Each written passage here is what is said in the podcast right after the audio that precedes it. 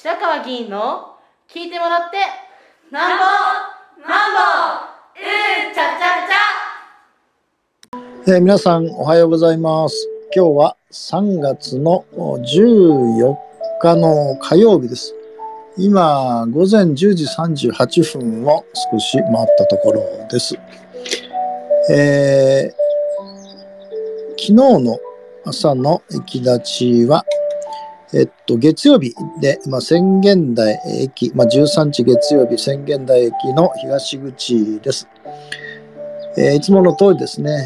えー、5時10分ぐらいには、朝の5時10分ぐらいには宣言台駅東口に到着をし、外線用具を下ろし、駅前周辺を掃除をして、えー、5時もう20 25分ぐらいから性レポート配布を始めました。えっ、ー、と、朝からですね、少し風が相当強い感じがしたんですが、えー、結構ですね、えー、強い風が吹き抜けることでしたら、あんまり寒くはなかったんですね。まあ、寒くはなかったんですが、あまあ、いつもと月曜日ってこともあってですね、通勤客の方、比較的多いので、まあ、次々とですね、セレポートお渡しをしました。えっ、ー、と、結果ですね、えー、昨日はあ143名の方に、えー、8時30分過ぎまでやってお渡し、セレポートをお渡しすることができましたし、また、えっ、ー、と、カンパもですね、えー、3000円、1000円ずつですね、まあ、あのいつもいただく、1000円いただく方が2人、それから、えっと、女性のですね、えー、高齢の方が朝6時半ぐらいでしたかね、いつも忙しくて通り過ぎるんで、今日は少しゆっくりしてるんで、お渡しすることができます。裸ですみませんがと言って、千円札を直接いただきました。えー、それからですね、えいつもあの中年男性の方が、あ今日はちょっと寒くはないのでと言って、あの冷たいですね、ペットボトルを1本差し入れをしていただきました。えー、で、昨日はですね、えっ、と、それで7時少し前だったですかね、あの、女性の新人校舎の方が、あそうですね、上りを何本ですかね、5本とか、それからいわゆる看板をですね、同じぐらいですね。それで、オレンジのジャンバーを着た、あまあ、運動の方でしょうね。うん、4人ぐらい、男性と女性の方が4人ぐらい来られて、えー、来られたんですが、その新人予定講師の方が、あまあ、初めてあの駅頭でお会いしたんで、えー、向こうから歩み寄ってこられて、えー、名刺を出してよろしくお願いしますと。いうことで、あのまあ、なんていうんですかね、えーえー、その駅の少し遠いところで、えー、やりますかってことで、ああ、それどうぞっていうふうに言って、えー、お別れして、まあ、どんどんどんどんですね、まあ、風が強いんで結構あの、上り場とも立ってたのがバタバタ倒れた、倒れておられましたけど、でそのうちの運動員の一人の方はですね、私前から知ってる方だったんで、あの、私がやってる目の前のところです。まあ遠慮されてるんだと思うんですけど、上りも看板も置いてなかったんで、そう遠慮せずに置いて、置いておかれて結構ですよと言ったら、あ、そうですかって言って、えー、あの、一旦置いてあったものを移動させて、そこで上りと看板。まあ、ただ風が強いので時々パタッと倒れてましたけど。というようなことがあって、うんで、8時ぐちょっと前にですね、皆さん、あの、引き上げていかれました。まあ、まあ、新人の女性校舎で、まあ、運動員の方はですね、4人も5人もっていう、まあ、同じジャンパー着てですね、あ私にはなんか、まあ、そういうスタイルでやったことないんでですね、えー、まあ、それぞれのやり方があるので、それはそれで、あの、いいんだろうと思うんですね。で、えー、っと、今日ですが、3月19日、朝はですね、越谷駅の東口です。えー、これも同じようにですね、駅前東、越谷駅東口ついて、駅前清掃して、えー、5時50分ぐらいからもう始めましたかね。で、じゃあ今日は意外とですね、寒くてですね、雨が少し降ってました。30分ぐらい降ってましたかね。さらにこうちょっと気温が下がって寒い感じでした。えー、で、えー、まあ、ここもですね、いつもの通り、えー、セレポを取っていただいていたんですが、えっ、ー、とですね、6時40分ぐらいでしたかね。今度は公明党の男性の新人の方がま1人、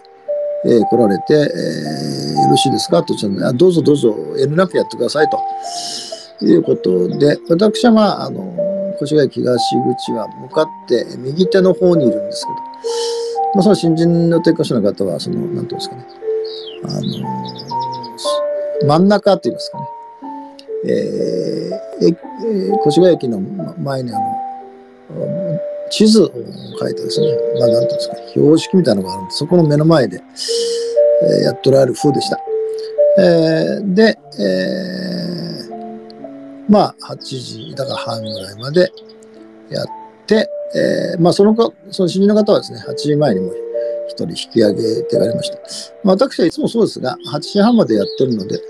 まあ、誰よりも早く来てですね、誰よりも遅くまでいるという形で、駅前の、での活動を続けております。で、えー、あ、それで今日もですね、3人の方からですね、それぞれ1000円ずつ。これは全部男性の方ですが、えっ、ー、と、3000円、えー、カンパがいただいておりますので、まありがたくですね、昨日も今日も含めてですが、えー、性レポートその他の活動に使わせていただきたいと思います。で、えっ、ー、と、今日はですね、あの、昨日の3月の13日の夕方ですね、6時半からですね、9時10分まで、えーと、本当はですね、会場に行く予定だったんですが、ちょっとどうしてもあの時間の調子が取れずですね、オンラインになってしまったんですが、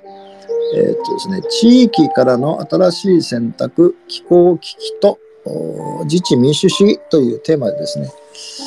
えー、これローカルイニシアチブミーティングという、まあ、これ首長の方が中心で、えーえー、なんていうんですかね、えー、作られてる組織です。えー、で、えー、ほ本当はですね、これ、あの、会場はですね、あのー、えー、っと、どこでしたっけね。あ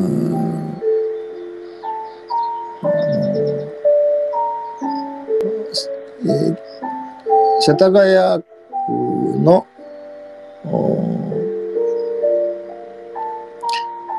下北沢のですね、えー、っと、まあ、会、会、会館をお借りしてのことですね。まあ、当日、司会の方はですね、会場は定員250名で、オンラインが500名だったんですけど、まあ、会場は満席で、オンラインも250名とおっしゃってますかね。ものすごい盛況で、えー、これは1000円の参加費がいったんですが、えー、っとですね、一部と二部と分かれてまして、一部はですね、えー、ミニシパリズム地域試験という希望ということですね。あの杉並区長、女性でこの前当選された岸本里子区長さんから、えっと、このミニシパリズムと地域試験という希望と30分ぐらいですね、お話があって、で、この会の世話人の世田谷区長の保坂さん、保坂市長さんと、それから多摩市長ですね、安倍市長さん、私も初めて聞きましたけど、それと中島隆さんという、えっと、東工大の政治学者の3人の方がその岸本区長の話を受けてですね、岸本区長も入れてですね、あのトークセッションが行われてと。それから2部にですね、えー、っと、これは実際は8時だったんですかね。えー、からあ9時10分までの間ですね、2部として、えー、っと斉藤浩平さんですね、あ人申請の斉藤浩平さん、政治学者で、これ20分ぐらいでしたかね。あの、え気候危機とボトムアップの民主主義というテーマで講演をされて、えその後ですね、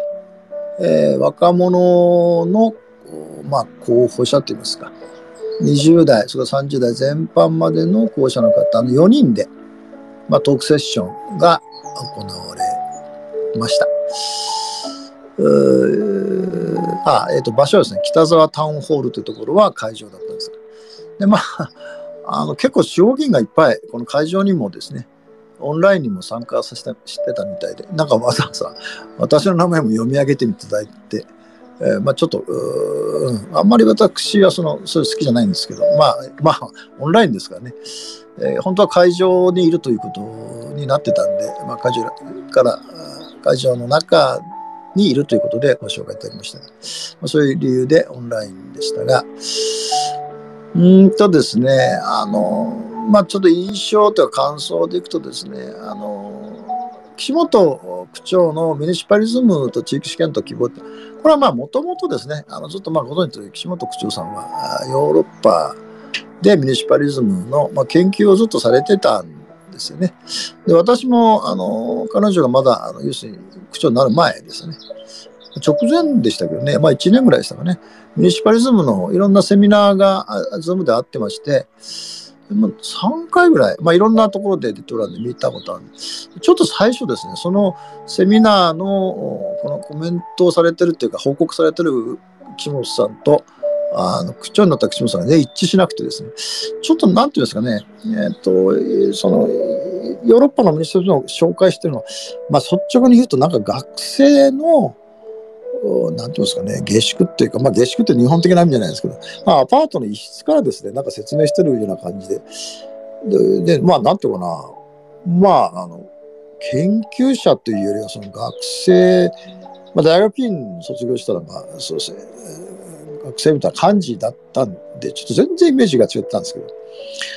ああ、の方だっていうのは後からまあ分かったんですけど。ということなんで、あの、ミシパズムについてはもう相当、あの、そういうことを報告されてたんで、まあ、主にそういうお話をずっとされました。で少し、まあ、杉並のことにも引き付けてお話をされたんですが、どちらかというとミニシパズムと何かっていう話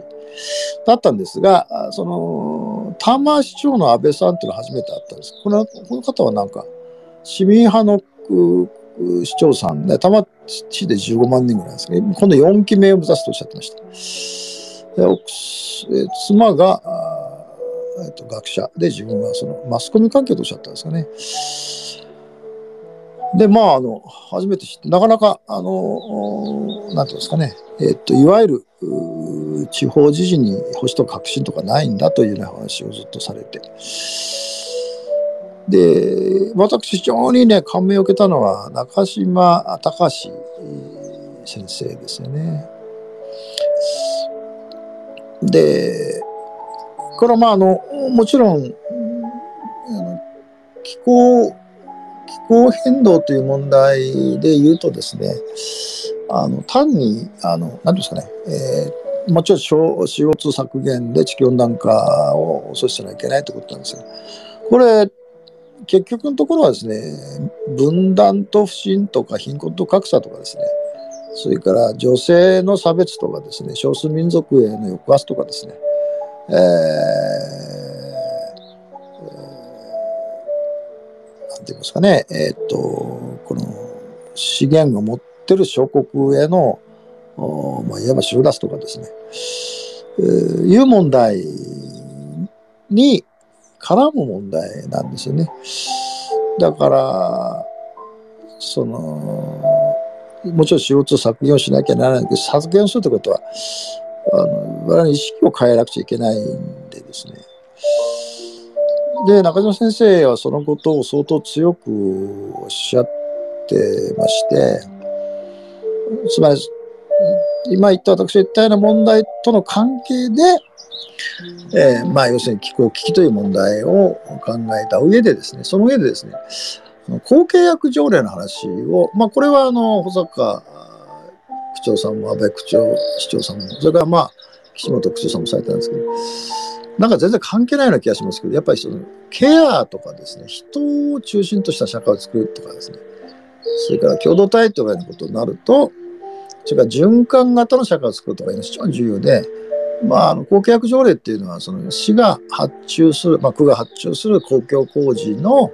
まあ、大概建設っていうのは元請けがあって下請けがあって再下請けがあってざっとこう下につながっていくんですね。そうすると一番底辺部のところはもうあの非常にもう、えー、最低賃金みたいなギリギリだったりですね労働環境がすごい悪かったりですね、えー、っていうようなことがあるので、あのまあこれはずっと私もずっと言ってる野田の根本市長さんがあ彼はその建設省の役人だったんですが6期やられましたかね野田市長。まあ私よくお話をして、えー、講演会にも来てもらいましたけど。まあそのそれで相当政府とやり合って作られたんですね。公契約と何かというとえー、公共事業の発注するときに元請けはもちろんですね。下請けを始めて、えーと、一定の賃金水準を下回ってならないと。労働環境がこれ以下になってならないというのを契約の時に結ぶんですね。そうすると、元請けのところは必ず下請け、下請け、さらに下請けのそこきちっと守らなくちゃならないというですね。えー、で、そういうことで、その働いている労働者の労働環境とか、それから中小企業の経営者の経営の健全化とか、あそれから当然お金がですね、税金があ出しますから、税金がきちんと元請けからしたわけ、そうしたわけです。50えー、払われておくそれちゃんと地域で、まあ、その新、えー、労働者の皆さんがその市に住んでればですね、いろんなものを買ったりサービス受けたりという、循環していくというのが非常に重要なことなんで、そのそういう意味で、えー、契約条例も、まあ、だから地球環境問題との関連性でお話しされたと。これ非常に重要な提起で、私もですね、改めてその観点からあ環境問題っていうのをやらなくちゃいけないというのが第一部の印象でした。第二部のですね、あの若者の皆さん、まあ、それぞれ問題意識があってですね、いろんなことをそれぞれ、まあ、立候補する予定校着のおられたんで、ただですね、なかなかあの、まあそれは斎藤浩平さんも言われてましたけど、環境問題だけを訴えても、なかなかですね、まあ、越谷もそうなんですけどね、えー、意識的にピンとこないんですよね。で、まあ、斎藤さんは、特にですね、この貧困と格差とか分断と不信という問題に、まあ、差別も含めてですね、含めて、えー、お話をするというか、そういうのを訴えていくということがないとなかなか関係問題というのに行き着かないんだっていうのもお話をされてて、私も全くその通りだと思います。だから、地方自治の現場で、まあ、しょっちゅう言ってますよね。介護の問題とか、不登校の問題とか、それから空き家の問題とか、いうことも関連した上で環境問題、先ほど言った環境問題って単純にあのまあ、産業自治という問題も関係しますよね、えー、エネルギーシフトということを通じて新しい仕事を見つけ新しい自治あの地元の企業を作っていくということもあるのでということと関連するという意味で訴えていかないとやっぱりあの皆さんの意識に到達しないというようなことなんで、まあ、そこ斉藤さんの意見と私も一致して、まあ、一部二部ですね。えー、そういうことの印象を受けて、えー、昨日、まあ、あ2時間ちょっとでしたけども、セミナーを受けました。以上です。